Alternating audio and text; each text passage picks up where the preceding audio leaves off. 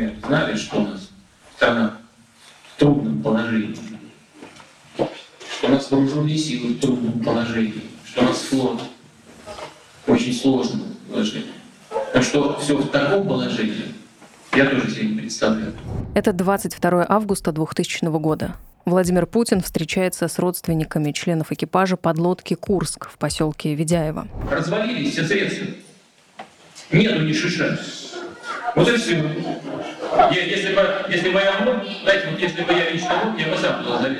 Я уже власть туда, как вы знаете. К этому моменту стало понятно, что выживших на борту не осталось. Э, норвежские водолазы э, открыли внутренний люк, э, доступ в лодку есть.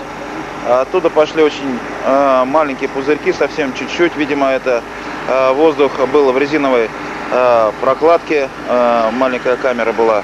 И отсек заполнен водой. Внятных ответов на вопросы об этой трагедии нет до сих пор. Из-за чего произошли взрывы? И кто в этом виноват? И главное, можно ли было спасти подводников, которые находились в девятом отсеке? Сегодня вы услышите расследование о Курске, опубликованное в «Новой газете» 20 лет назад. Его автор Елена Милашина, а читает текст специально для нашего проекта актриса и телеведущая Татьяна Лазарева. Вы слушаете аудиопроект «Продолжение следует». Это Павел Каныгин и Наталья Жданова.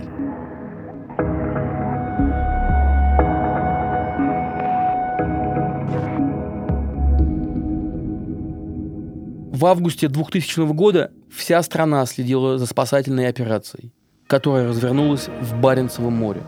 Российская атомная подводная лодка затонула в Баренцевом море. Идут спасательные работы, но шансы на спасение субмарины невысоки. Так считает главком ВМФ Кураедов. 12 августа во время учений Северного флота на борту атомной подводной лодки «Курск» произошла катастрофа. Там взорвалась перекисно-водородная торпеда. И это спровоцировало пожар и взрывы остальных боевых торпед. Официальная версия случившегося связана с браком самой торпеды. Но член правительственной комиссии, вице-адмирал Валерий Рязанцев, уверен, что речь идет о роковой ошибке экипажа. Подводники, которые никогда не имели дела с такими торпедами, стали ее продувать. Вместе с воздухом внутрь попали частицы пыли и грязи, и при соприкосновении с ними окислитель начал воспламеняться. Возник пожар, но затем произошли взрывы. 95 человек, находившихся в первом и втором отсеках, погибли сразу. Но 23 члена экипажа спаслись. Они взяли еду, воду, индивидуальные средства спасения и перешли в девятый отсек – отсек живучести, где стали ждать помощи. Подводники передавали сигнал бедствия наружу, надеясь, что их спасут. Продолжение выпуска через несколько секунд. Меня зовут Константин Эггерт. Я и Код Истории представляем подкаст «Ящик всевластия. Жизнь, смерть и будущее российского телевидения». Это субъективная история ТВ от Горбачева до Путина. Для меня это не только история страны, но в чем-то и история моей жизни. Подписывайтесь, чтобы не пропустить эпизоды.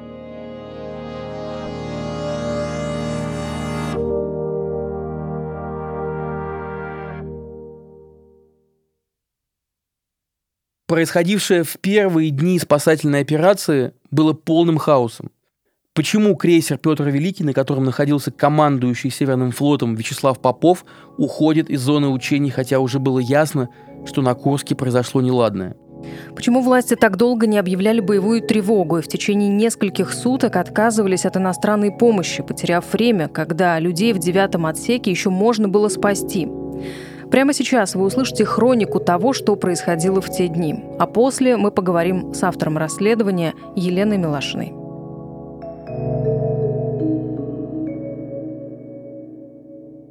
Операция списания. Расследование Елены Милашиной. Читает Татьяна Лазарева. 10 августа в половине 11 вечера Курск вышел из западной лицы на учение – Обычные флотские учения под руководством командующего Северным флотом Вячеслава Попова. Подводный крейсер, как всегда, нес 22 штатные крылатые ракеты с обычной боевой частью, но учебные стрельбы предстояло вести так называемыми практическими ракетами и торпедами без боезаряда. Командир подводной лодки Геннадий Лячин выходил в море последний раз. После учений он собирался уволиться в запас. Перед отправкой в море ему пришлось добирать экипаж, брать ребят с другого корабля. Сейчас это обычное дело. Людей на флоте не хватает. Ничего сверхсложного в задачах, поставленных перед Курском, не было. Все шло как обычно, за исключением одного инцидента. По сведениям, полученным из разных независимых друг от друга источников, при погрузке боезапаса западной лицы на двигателе торпеды 6576, моряки называют ее «толстой», произошел пожар – Нештатную ситуацию не посчитали настолько серьезной, чтобы срывать график учений. На субботу, 12 августа, были запланированы торпедные стрельбы и отработка задачи Л-3. Так на флоте называют маневры с применением оружия. Как обычно, подводные лодки расположились в строго отведенных для них районах полигона – Курск занял свой район. Отряд боевых кораблей во главе с флагманом Петром Великим должен был пройти через эти районы, исполняя роль условного противника, по которому лодки ведут торпедные стрельбы строго отведенное для каждой время. Курск должен был стрелять в промежутке 11.40-13.20. В 11 часов 28 минут 26 секунд на Петре Великом приборы зафиксировали первый взрыв. В 11 часов 30 минут 42 секунды второй.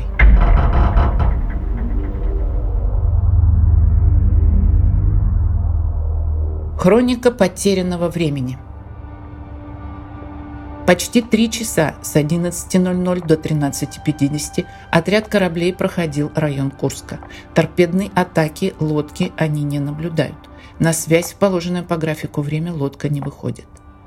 Пока лодка не выйдет на связь, после состоявшейся или несостоявшейся торпедной стрельбы отряд боевых кораблей не имеет права покидать район этой лодки – в вахтенном журнале командного пункта Северного флота появляется запись в 13.50 начать действовать по худшему варианту.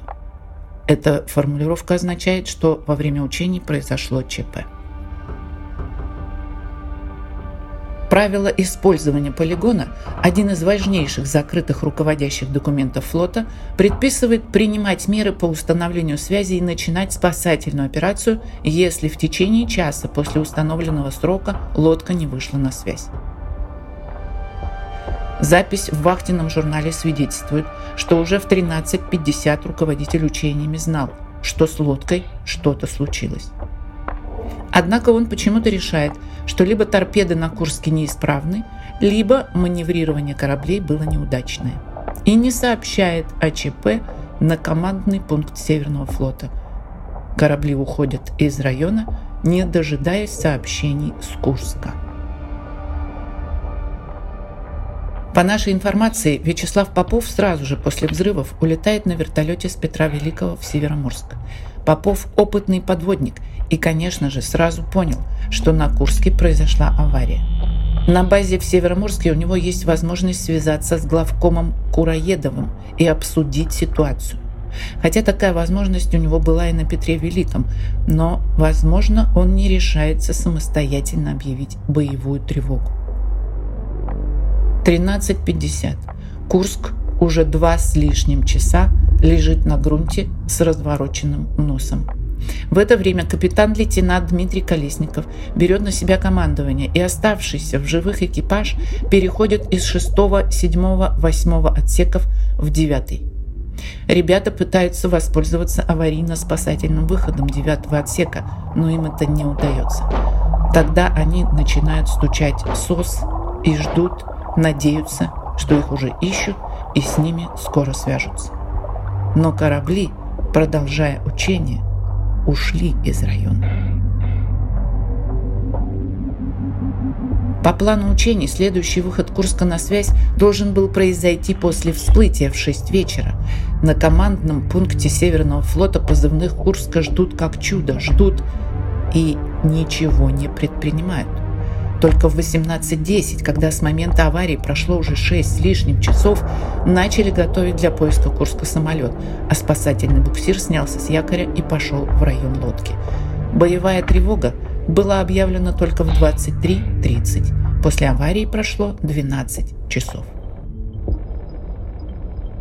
Ночь с субботы на воскресенье.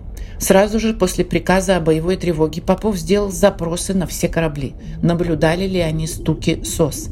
В вахтенном журнале командного пункта Северного флота зафиксировано, что сигнал о помощи слышат 15 человек. Это радисты с разных кораблей. Точность определения плюс-минус 300 метров. Глубина 108 метров.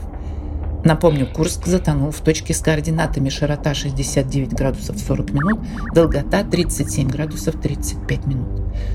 В районе с этими же координатами Петр Великий зафиксировал и работу торпедного стукача, частые удары через коротенькие промежутки времени.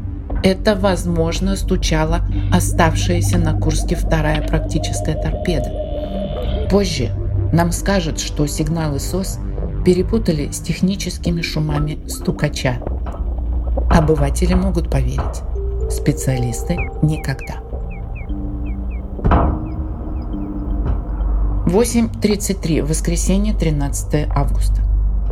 Через 20 часов после катастрофы вылетает поисковый самолет с магнитометрами, приборами, реагирующими на металлический корпус подводной лодки. Через полчаса самолет обнаруживает место затонувшего Курска и обкидывает его разноцветными активными буями, подающими сигналы. Понятно, что если бы самолет вылетел через час после невыхода Курска на связь, то уже в 15.00 12 августа лодка была бы обнаружена. Потеряно не меньше 20 часов драгоценного времени. Днем 13 августа Попов на вертолете К-27 прилетел на Петр Великий и вступил в управление силами поиска. На следующий день руководство ВМФ сообщило, что с подводниками на Курске установлена и поддерживается связь. В этот же день предлагают свою помощь Норвегия и Англия. Но спасательная операция официально еще не объявлена, так как Курск объявили всего лишь аварийным, то есть повреждения незначительны и экипаж может с ними справиться самостоятельно. Россия не принимает иностранную помощь. Главком Кураедов докладывает президенту о случившемся и, как после скажет Путин, утверждает, что справится своими силами. 15 августа. Главный штаб ВМФ официально сообщает о начале спасательной операции с помощью специальных глубоководных аппаратов. Также сообщили, что на Курске затоплены первые три отсека – Специалистам ясно, что при таких разрушениях Россия не в состоянии справиться своими силами со спасением уже даже не лодки, а части экипажа. Вице-адмирал Побожий вылетает в Брюссель для переговоров о возможной помощи со стороны НАТО. В этот же день, 15 августа, в штабе Северного флота пресс-секретарь начальника штаба Михаила Моцика сообщает, что с помощью звукоподводной связи, то есть перестукивания, поддерживается связь с экипажем Курска. 16 августа идет не совсем понятная даже специалистам спасательная операция. Одна за другой предпринимаются попытки состыковать спасательные аппараты с аварийным люком 9 отсека Курска. Все попытки неудачны. По официальному заявлению пресс-службы главного штаба ВМФ, неудачи объясняются сильным подводным течением, низкой прозрачностью воды, волнением моря и большим креном Курска, примерно 60 градусов. Капитан третьего ранга Шолохов, трижды погружавшийся на глубоководном аппарате ПРИС, утверждает, что скорость подводного течения нормальная, а видимость допустима для спасательных работ и никакого крена. Лодка плашмя лежит на грунте.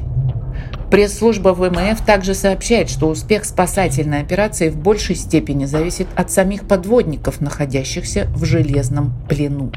Именно они должны собраться с духом и действовать, спасать себя самостоятельно. То есть логически из такого утверждения пресс-службы следует вывод. На четвертые сутки после катастрофы на лодке «Курск» есть живые, и спасти их может только собственная инициатива. А вице-премьер правительства России Илья Клебанов в этот же день заявляет, что экипаж Курска не подает больше признаков жизни.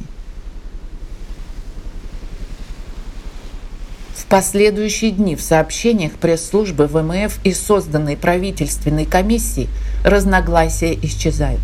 Нас убеждает, что весь экипаж погиб в первые минуты и часы катастрофы. 18 августа. Глава правительственной комиссии Клебанов заявляет, уже во второй половине дня 14 августа было понятно, что на Курске живых нет. Президент Путин прилетает из Крыма и заявляет, что иностранная помощь в начале недели не имела смысла из-за плохих погодных условий. Мы выяснили у гидрометеослужбы. Действительно, 14 августа поднялся ветер до 10-15 метров в секунду. По меркам Баренцева моря не очень большой. Уже 16 в среду наступило улучшение погоды. В районе катастрофы 22 корабля Северного флота. Ни одному подводному аппарату из четырех так и не удается состыковаться с Коминг с площадкой девятого отсека. Когда военным чиновникам стало понятно, что спасать больше некого, начинается международная фаза спасательной операции. То есть Норвегия и Англия получают добро на спасение мертвого экипажа. 19 августа приходит британская спасательная мини-подлодка ЛР-5. На следующий день подходит норвежское судно с глубоководными водолазами. Чуть более суток они готовились к вскрытию девятого отсека, проводя тренировки на однотипной с Курском лодке «Орел». 21 августа в 7.45 утра норвежские спасатели вскрыли верхний люк девятого отсека, а в 13.00 они открыли нижний люк. После дистанционного обследования девятого отсека видеокамерой стало ясно, что весь экипаж погиб. Иностранные спасатели находились на месте катастрофы 30 часов и 45 минут. С момента получения согласия российской стороны до завершения работ понадобилось немногим более двух суток.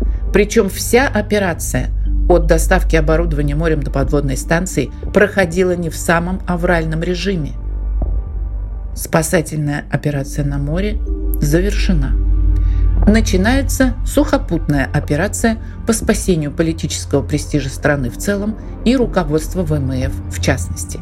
И теперь уже вопрос времени становится для флотского и политического руководства принципиальным. Экипаж Курска погиб в первые минуты аварии, заявляет один за одним руководитель ВМФ. 6 сентября то же самое говорит председатель правительственной комиссии Клебанов. Почти наверняка могу сказать, что когда подводная лодка «Курск» легла на грунт, живых там уже не было. Сигналы СОС, сказал Клебанов, неправильно трактовали специалисты. Это были технические шумы. Вдобавок, кто-то внушает президенту Путину, что лодка должна была выйти на связь только в 23.30 12 августа, и на поиск пропавшей лодки отводится 7 дней.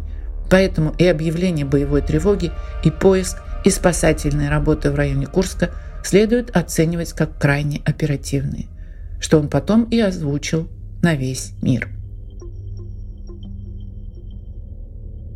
Первые тела подводников были подняты 25 октября. В присутствии норвежцев была обнаружена записка в кармане кителя Дмитрия Колесникова, командира 7 отсека Курска. Из записки мы узнали, что по крайней мере 23 человека из экипажа оставались в живых после взрывов. Колесников начал писать свою записку еще при свете, аварийном. Первая часть – список личного состава, спасшегося в девятом отсеке. Чуть позже – обращение к своей жене Ольге. И много позже, когда уже и аварийный свет отключился, и отсеки потихоньку заполнились водой, и стучать по переборке металлическим молотком стало не в моготу, он напишет «Всем привет, отчаиваться не надо. Постскриптум. Курск стал общенациональной бедой в те часы и дни, когда почти 150 миллионов человек у телевизоров и радиоприемников ощутили себя там, на дне Баренцева моря, живыми и без воздуха но с надеждой на спасение. Курск стал общенациональной катастрофой, когда 150 миллионов человек поняли – их не спасли.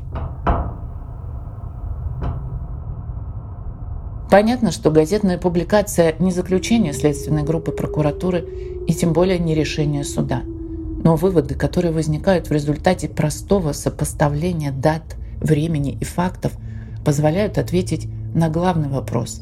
Можно ли было спасти моряков из девятого отсека? Многие крупные руководители хотят, чтобы ответ звучал иначе. Ничем помочь не можем. 12 августа – годовщина гибели Курска и 95 членов его экипажа. Дату смерти остальных подводников не сообщают, даже родственникам. Хотя заключение экспертизы, конечно же, есть. Нам говорят, что это тайна следствия. Якобы из этих же соображений не озвучена полностью записка капитан-лейтенанта Колесникова. Известно, что с Курска поднята еще как минимум одна записка – Содержание ее тоже скрывается. Слишком много здесь тайн. Военная, государственная, следственная. И одна. Самое главное. Личная тайна власти. Продолжение следует.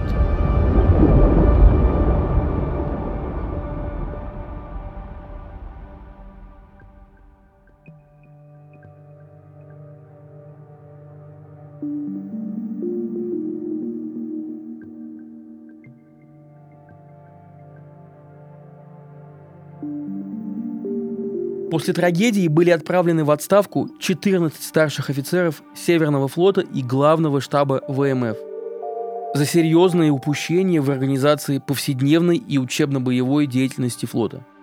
При этом слова «Курск» в приказе Владимира Путина не было. Точно так же никто не понес наказание ни в Министерстве обороны, ни в командовании флота. Напротив, бывший командующий Северного флота Вячеслав Попов стал сенатором, а бывший начальник штаба Михаил Моцик первым замом полпреда президента в Северо-Западном федеральном округе. Следователи отказались возбуждать уголовное дело, процитирую постановление. В связи с отсутствием причинно-следственной связи в действиях должностных лиц ВМФ России и гибелью подлодки «Курск» и ее экипажа. в 2000 году у нас не было сил морского спасания на море. Это автор расследования гибели Курска, обозреватель «Новой газеты» Елена Милашина. Теми средствами, которые мы обладали, спасти людей из затонувшей подводной лодки было невозможно. В принципе, ситуация на данный момент не изменилась, и у нас их по-прежнему нет. Лена, все-таки существовала ли хоть какая-то возможность спасти тех людей, которые находились в девятом отсеке? Официальная точка зрения стоит на том, что люди в, 20, в девятом отсеке, 23 человека, прожили 8 часов после первого взрыва, но на самом деле есть объективные доказательства, которые свидетельствуют о том, что они жили несколько суток. Вот. И если бы с самого начала командования флотом, а, начиная с Северного флота и заканчивая главным штабом ВМФ, а, сразу обрисовала ситуацию перед э, российскими властями и катастрофическую ситуацию со спасательными силами, и, соответственно, попросила бы иностранной помощи, то потенциальная возможность спасти людей существовала. А насколько правдива официальная версия о том, что произошло с Курском? В материалах дела там, в общем, все установлено. А, единственное, что там, в общем-то, фальсифицировано, экспертиза, на основе которых э, сделал последний вывод следствием э, и о том, что никто не виноват в гибели лодки, и, соответственно, нету виновных и отказано возбуждение уголовного дела. Это экспертизы по посмертной экспертизы 12 э, подводников, которые достали из девятого отсека Курска в октябре 2000 года, и, соответственно, это экспертиза, которую сделал главный штурман ВМФ Российской Федерации Козлов Сергей, о том, что стуки СОЗ действительно были, но были они с э, подводной части надводного корабля, который следствие не установило. То есть стучали момент, когда а, проходила спасательная операция по Курску. Но кто стучал, непонятно, откуда стучали, непонятно. Главное, что стучали не с Курска. Вот. Эти экспертизы не выдерживают никакой критики, им верить нельзя. Вот. А все остальное в материалах следствия, в общем-то, есть. Оно установлено. Установлена страшная, в общем, э, неготовность флота к такого рода учениям, отсутствие полное спасательных средств на море, халатность, которая была допущена, в общем-то, в принципе, следствием установлена, установлено, кто ее допустил. В общем, все это следствие установило. Выводы только не сделало. А вот это очень распространенная версия о том, что Курск торпедировала американская подлодка. Откуда она вообще взялась? Ну, ее запустил командование Северного флота, в частности, командующий э, начальник штаба Северного флота Михаил Васильевич Моцик. Вот, он дал интервью, по-моему, известиям в 2000 году о том, что, или в 2001 году, я сейчас точно не помню, о том, что российские военные во время учений наблюдали а, иностранную лодку, аварийную лодку, которая подавала аварийные сигналы, а, винтик, по-моему, эти сигналы были. Ну, какой-то полный бред. Тем не менее, он это все озвучил в интервью официально. Это, в общем, такой старт версии о столкновении российской лодки, соответственно, Курской и американской подводной лодки. Вот. Ее придерживаются большей частью военные, к сожалению, потому что в общем, очень сложно поверить в то, что Курс, Курс действительно а, мощный а, подводный крейсер, с большой степенью защиты а, и от э, столкновений, и от затопления. Вот. Тем не менее, так вот случилось, им было сложно до последнего в это поверить многим военным. Ну, а те военные, которые непосредственно тот же самый Моцик, он несет просто прямую ответственность за выход э, в море Курска с неподготовленным экипажем. Поэтому им эта версия была выгодна, она уводила от них э, потому что она выводила их из-под уголовной ответственности. What happened with the submarine? Она утонула. Главное во всей этой истории, мне кажется, что не было полноценного расследования, уголовное дело замяли, и как бы власть не посчитала необходимым каким-то образом честно ответить обществу на вопрос о том, что произошло э, с Курском. И вообще надо отметить, что это была первая трагедия, в президентстве Владимира Путина. И первое серьезное испытание, когда общественность, когда все люди увидели, как э, лидеры страны справляются с такого рода несчастьями. Все увидели э, этот фирменный почерк, который сейчас уже, да, мы, мы характеризуем как фирменный почерк нынешней власти. Когда во что бы то ни стало, нельзя сдавать своих.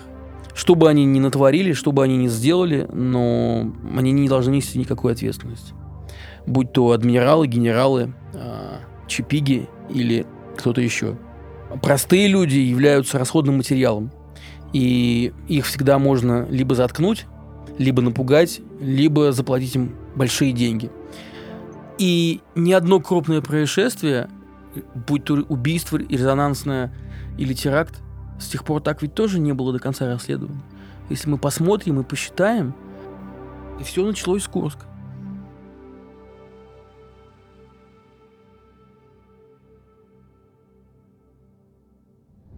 Новая газета уже 28 лет публикует независимые расследования и репортажи о важнейших событиях в России. Аудиоверсии этих материалов специально для нашего проекта читают известные актеры, блогеры, писатели и журналисты. Выпуски с участием Леонида Парфенова, Михаила Зыгоря, Ксении Рапопорт, Катерины Гордеевой, Михаила Шаца и многих других доступны на Яндекс Музыке, Google подкастах, Apple подкастах и, конечно, YouTube. Подписывайтесь на продолжение следует. Делитесь с друзьями, пишите отзывы. Это по-настоящему важно для нас. А еще слушайте подкаст в эфире «Эх Москвы». Мы выходим там по пятницам. Мы благодарим за участие в этом выпуске Татьяну Лазареву и Елену Милашину. Музыку для эпизода написал Федор Балашов. Композиторы проекта Алина Нуфриенко и Александр Глушков. Технический редактор Ирина Быкова. Автор идеи, исполнительный продюсер Павел Каныгин. Я редактор и соведущая Наталья Жданова.